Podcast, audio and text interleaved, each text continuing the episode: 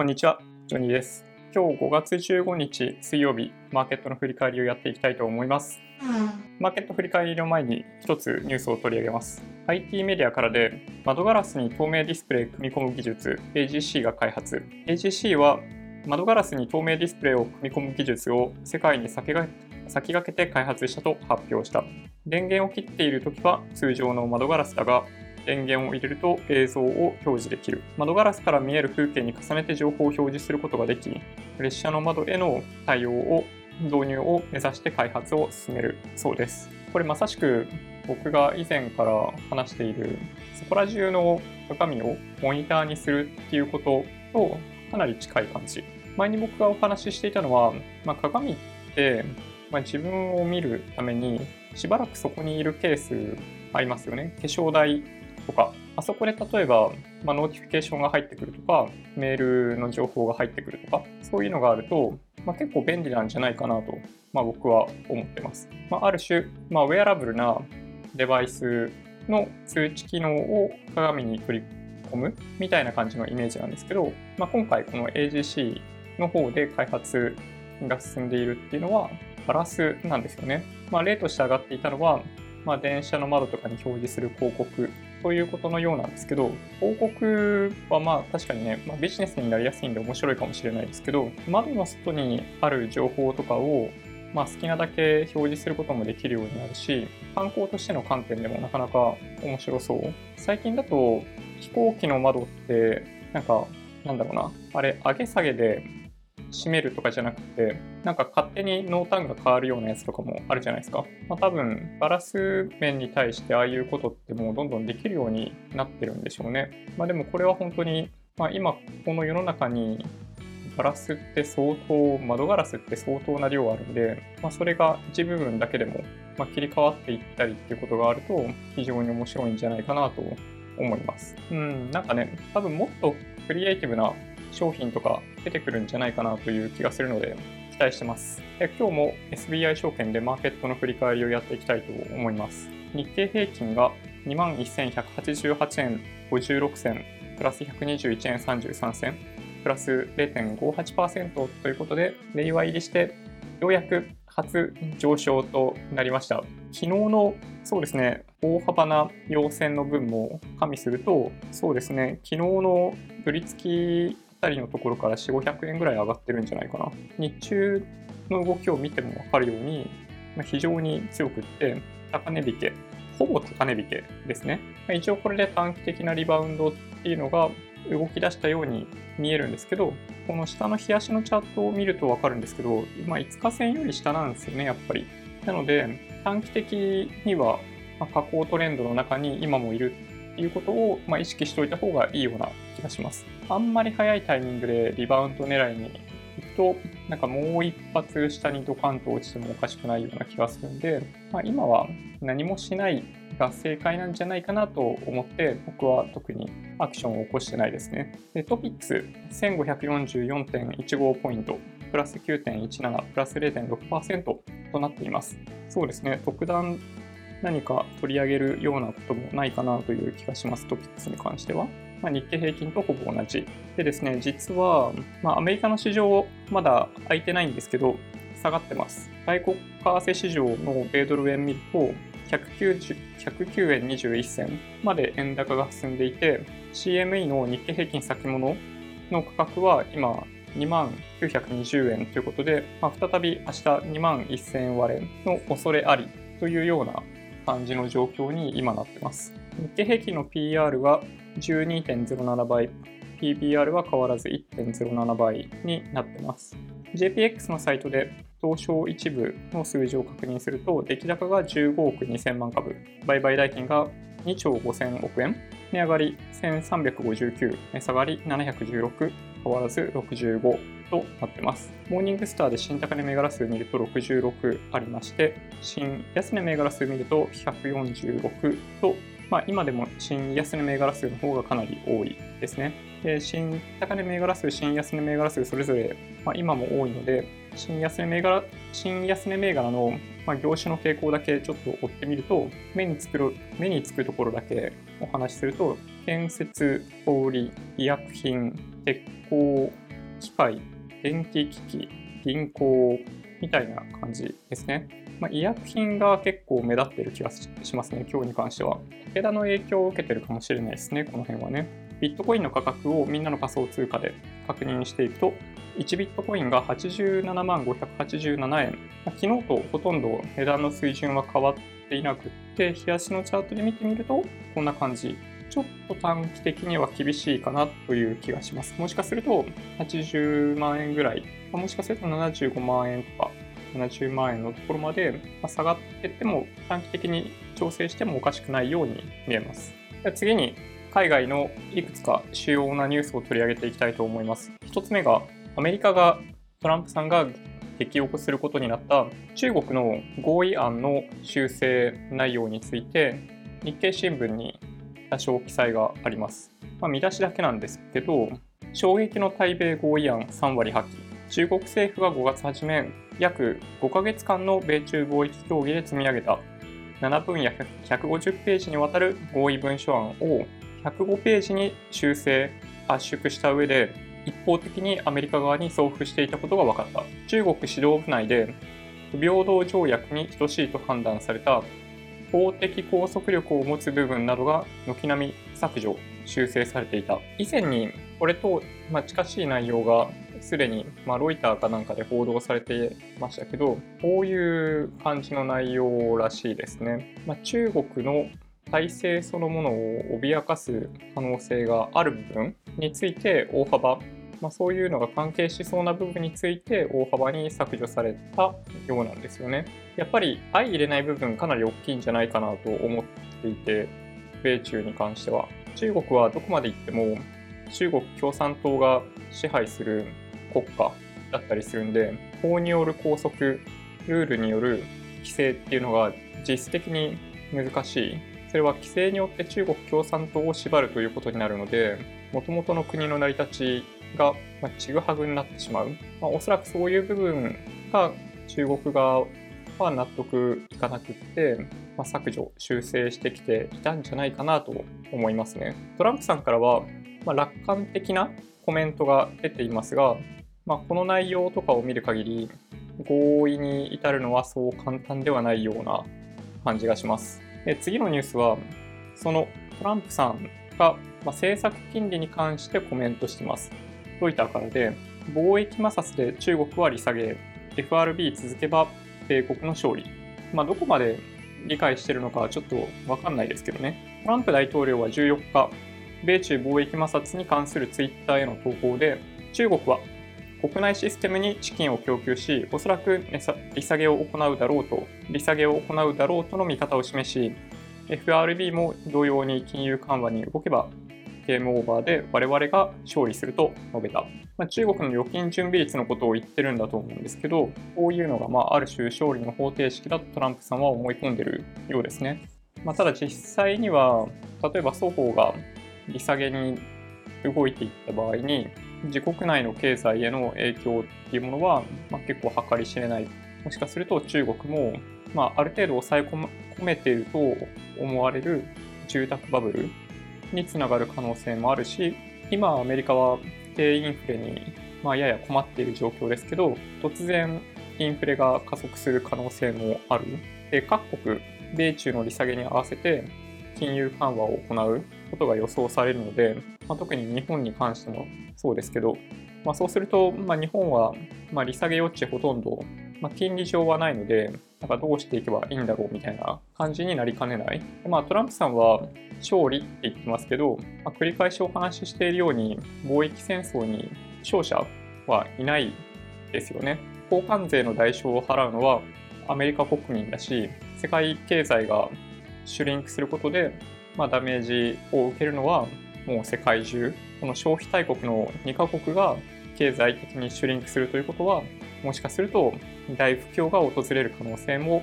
ゼロではないという感じがしますただ一つ希望として思えるのはトランプさんの成果って株高と雇用失業率だと思ってるんですよね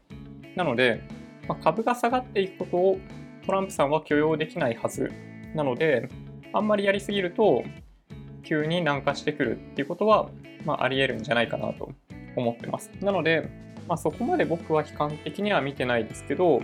場合によっては3ヶ月とか半年調整するっていうこともあり得るような気がしてます。対する中国側の指標が今日は2つほど出ていて、まず最初に鉱工業生産、ロイターからで、中国の4月鉱工業生産は前年比プラスプラス5.4%に鈍化。小売は約16年ぶりの低い伸び。米国との貿易摩擦が激化する中、中国当局がさらなる景気刺激策を打ち出すとの見方を裏付ける内容となった。アナリスト予想が6.5%増ということなので、まあ、かなり期待値よりも低いところで着地になってますね。まあ、ちょっとこれ4月の数字なので、まあ、3月がかなり良い数字だった後に、まあ、ある種、まあ、反動みたいなものじゃないかなという気はしますけど、4月の数字っていうことは、この今かなり深刻化した米中問題に、まあ、陥る前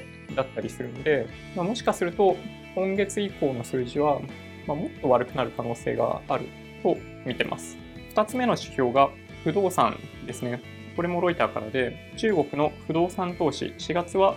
底堅さ維持、販売は伸び鈍化。中国国家統計局の発表に基づくロイターの算出によると、4月の不動産投資は前年同月比12%増と前月と同じ伸び率を維持し、底堅さが示された。信用状況や購入規則の緩和を受け、開発業者が土地の在庫拡大に動いたことが背景。ただ、新築住宅の需要は全般的な景気減速を反映し、引き続き難聴だった。昨日か一昨日かに中国の自動車販売の数字もお伝えしてましたけど、まあ、あれはかなり悪かったですよね。確か十数パーセント YOY でマイナスみたいな感じになってたと思うんで、まあ、住宅に関しては一応プラスではあるんだけど、まあ、その伸び率に関してはかなり鈍化してきているっていう状態ですね。これもさっきの鉱工業生産と同じで、まあ、4月の数字である以上、今月以降の数字はやっぱり悪くなるかもしれないですよね。で最近みんなが忘れてしまいがちなブレグジット問題をロイターからで、イギリスのメイ首相、6月3日の週に EU 離脱案採決へ、議会夏休み前の離脱目指す。これまで繰り返し EU 離脱案が、ま否決されてきているわけですけども、今回の内容が、まあ、どの程度その内容に修正が入っているかっていうのは、まあ、ちょっとよくわからないですよね。でただ一応なんかその、まあ、メイ首相と主に、まあ、野党のメンバーと、まあ、それなりにしっかりと会談話し合いが行われているそうなので前回はだいぶ賛成反対の割合も近づきつつあったので、まあ、もしかしたら合意に至る可能性はあるのかなと、まあ、思わなくもないって感じですねただちょっとなんかその内容がわからないのでなんか外から見るとなんか繰り返し繰り返し採決してるだけのように見えちゃいますよね多分メイ首相はめっちゃ頑張ってくれてるんだと思うんですけど、もう一つ、ドイツの GDP ですね。ロイターからで、第1四半期のドイツ GDP 速報値、前期比プラス0.4%、内需が支援。第 1, 四半期の GDP 速報値はプラス0.4%だった。家計支出の拡大や建設ブームが寄与。3四半期ぶりにプラス成長を記録した。前年同期比は0.7%増。一応なんかこの内容はアナリスト予想とま一致しているようなので、まあ、予想通りって感じですね。まあ、ドイツの経済って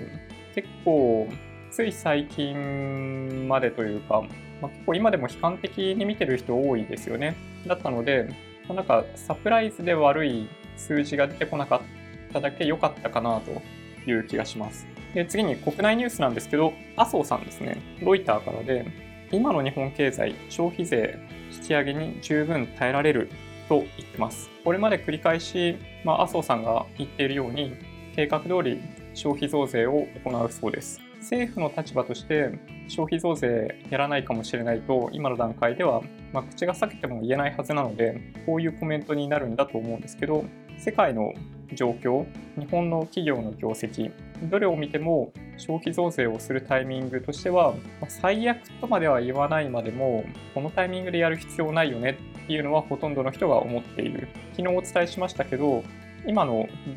自民党への支持率がある程度高いことを考えると、衆参同日選挙っていうものが行われてもおかしくないと思います。で個別企業のニュースを3つぐらい取り上げると、1個目がメガバンクの決算発表が今日ありました。これ NHK ニュースウェブで、まず、みずほについてですね、巨額損失計上で大幅減益とあります。今年3月期の決算は、店舗の統廃合など、構造改革に必要な費用として巨額の損失を計上、最終的な利益が80%を超える大幅な減益になりました。ま、みずほ ATM しょっちゅう止まってましたもんね。最終的な利益が965億円と前年マイナス、前年比マイナス83%、店舗の統廃合、基幹システムのソフトウェア、外国債券の売却など、6900億円余りの巨額の損失を計上した。外国債券の売却などによって6900億円余りの損失。なんかシステムとかについてはね、すごいよくわかってるんですけど、外国債券の売却って売却でそんなに損失出るんですかね？ちょっとなんかこれ調べてみたいなと思いました。で、同時にグループ全体の従業員の4分の1にあたる1万9000人、1万9000人を減らす計画について26年度までという目処を維持。できるだけ前倒しで取り組む。外国から見るとめちゃめちゃスピード遅いなって思われてもしょうがないですよね、これね。こんな状態なんで、あの少なくとも今から就職活動をするっていう人は積極的にメガバンクを選ぶ理由はないと思いますね、どう考えても。で一方の三菱 UFJ と三井住友銀行 SMBC ですけど、彼らも減収のようで、最終利益が三菱 UFJ の場合、8726億円で、前年比マイナス11%、SMBC の場合、7266億円でマイナス1%ということになりました。まあ、みずほだけが圧倒的に、まあ、その損なのか何なのかよくわかんないですけど、大幅な損失を今期計上しているような感じになってます。で今後の予定なんですけど、そうですね、今晩、アメリカの小売売上高、ニューヨーク連銀製造業景気指数、あとは決算発表でシスコ、明日16日木曜日、住友不動産、フィラデルフィア連銀製造業景気指数、アメリカ住宅着工件数、ウォルマート、エヌビディアとか、まあ、こんな感じですね。17日金曜日はヨーロッパの CPI が予定されてます。じゃあちょっとここから Google と Amazon となんかがんの治療薬3つのニュースについて取り上げて終わりにしたいなと思います。1個目が Google のニュースでこうやってクランチなんですけどすでに使ったことがあるかもしれないトリップっていうアプリご存知ですかね。まあ、あとちょっと関係するのが、まあ、最近廃止されたインボックスっていうアプリがあったんですけど、なんかそれらって、まあ、旅行情報を一つにまとめて表示してくれるような、でかつルート検索だったり、そういうある種旅行のための便利機能を提供してくれていた。あと、フライト GoogleCO.com とかで行くと、フライトの検索をやってくれるとか。で、まあ、あとは Google マップとかで見ると、実際にホテルの金額とかまで表示できるようになってましたよね。あれが、まあ、統合されるというか、なんだろうな、一つのサービスとして、フライトからホテルから、あの僕らがすでに予約している内容を Gmail とかと連携して表示してくるようしてくれるような、まあ、サービスとして、まあ、Google トリップみたいな感じなものを、まあ、やってくれるそうです。google.com スラッシュトラベルでなんか見れるってなってるんですけど、なんかね、僕が見た感じだと、なんか自分の Gmail の情報までは表示されていなかったので、ちょっとまた後で確認してみようかなと思います。まあ、旅行情報は、なんかこういうところにまとめておいてくれると、本当にすごい楽で、えオフラインの地図から何から何まで用意しておいてくれれば、これさえあれば現地現地に行っても困んない。まあ、先日、上海行って Google につながんなくて結構困りましたけど、まあ、そういう事例もなきにしもあらずですが、まあ、大半の国家、大半の国に訪れる際には Google で大体事足りる。で、まあ、これができるようになると、なんだろうな、インストールしてたトリップアドバイザーとか、なんかああいうのだんだんいらなくなってきますよね。なんか昔はレストラン探すのも Yelp とか使ってましたけど、なんかね、最近は Google で事足りるような気がしてて、なんか気がついたら競争の中で自然と淘汰が進んでるのかもしれないですね。2個目、これはね、なかなかいいなと思ってるもので、すでにお持ちの方多いと思うんですけど、なんかいわゆるスマートスピーカーみたいなやつ？で、これ Amazon なんですけど、これテッククランチで Amazon が外出時の自宅見守り機能、アクセラガードをロールアウト。これね、残念ながらアメリカ向けなんですけど、今の段階では。アメリカのエコーユーザーに対してアクセラガードをロールアウトすると発表した。外出時にアクセラ、外出するよと伝えれば、エコーデバイスが録音を開始する。その重要な機能としてスマートアラートがあり、これは鍵の音やガラスが割れる音、煙や一酸煙や一酸化探知機、なんだろうなこれ、のアラームを監視する。そしてエコーがノイズを聞くと、その録音とともにアラートが発信される。これすごい良くないですかこれ。これがなんでアメリカ国内のユーザーに対してしかロールアウトされないのかっていうのは結構謎なんですけど、まあ、おそらく日本でも利用できるようになるんじゃないかなと思ってます。なんかうちにも、なんだ、Amazon エコーがあって、まあ、例えば家を出るときに、なんかアレクサ行ってくるよみたいなことを言ったときに反応してくれると どうもありがとう。なんかそうやって勝手にスタートしてくれると非常に嬉しいですよね。なので、これはね、早く世界中で利用できるようになってくんないかなと思ってます。最後に1個、がん治療薬のニュースですね。これ、ロイターで、がん治療薬キムリア保険適用へ薬価3349万円。すごいですね。家みたいな価格する薬なんですけど、保険適用されるみたいですね。だから、何 ?3 分の1の負担で良くなる1000万だ、イエイみたいな、そんな感じになるのかな、これ。すごいですよね。この中央